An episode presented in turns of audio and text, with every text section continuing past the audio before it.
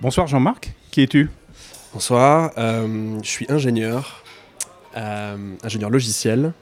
Euh, j'ai créé une société qui s'appelle Aeris, il y a maintenant 13 ans, quasiment jour pour jour, qui est une société d'édition de logiciels qui fait une plateforme qui s'appelle SmartShape, à destination des industriels, notamment de la défense et du naval.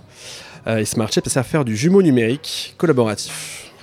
Pourquoi participes-tu à cette soirée À quel capitalisme? J'y participe parce que depuis quelques années, je suis euh, tiraillé entre euh, mon métier d'entrepreneur, euh, ma formation d'ingénieur et les aspirations, on va dire, idéologiques que j'ai politiquement. je trouve ça quand même un peu dommage de, voir que la technologie peut révolutionner beaucoup de choses, mais apparemment pas forcément à la politique, ou en, fait, en tout cas pas dans le bon sens. Donc je me suis beaucoup intéressé à des projets liés à la blockchain, j'ai développé une plateforme de vote sur la blockchain qui est utilisé par euh, lapremière.org, par plus de 100 000 personnes, euh, pour faire euh, émerger en fait de la société civile un candidat à l'élection présidentielle. J'ai aussi aidé une communauté qui s'appelle Ma Voix, qui avait la, même idée mais pour l'Assemblée nationale. donc je me suis beaucoup intéressé en fait à comment la technologie, notamment la blockchain, pouvait vraiment aplatir la pyramide et, redonner du pouvoir à tout un chacun et aux citoyens. Donc quand on me parle de hacker le capitalisme, bah, ça m'intéresse. Voilà.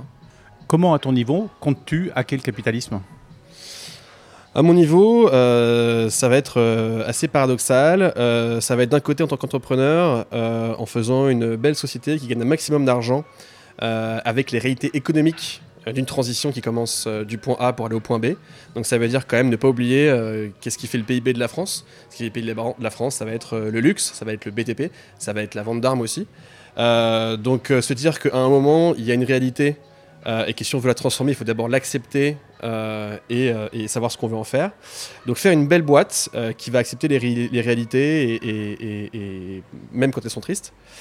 et de l'autre côté, en dehors de ma, de ma boîte, justement, continuer à développer des projets qui sont liés justement à la technologie et le lien qu'elle peut avoir avec la politique et la vie citoyenne. Merci Jean-Marc. Merci.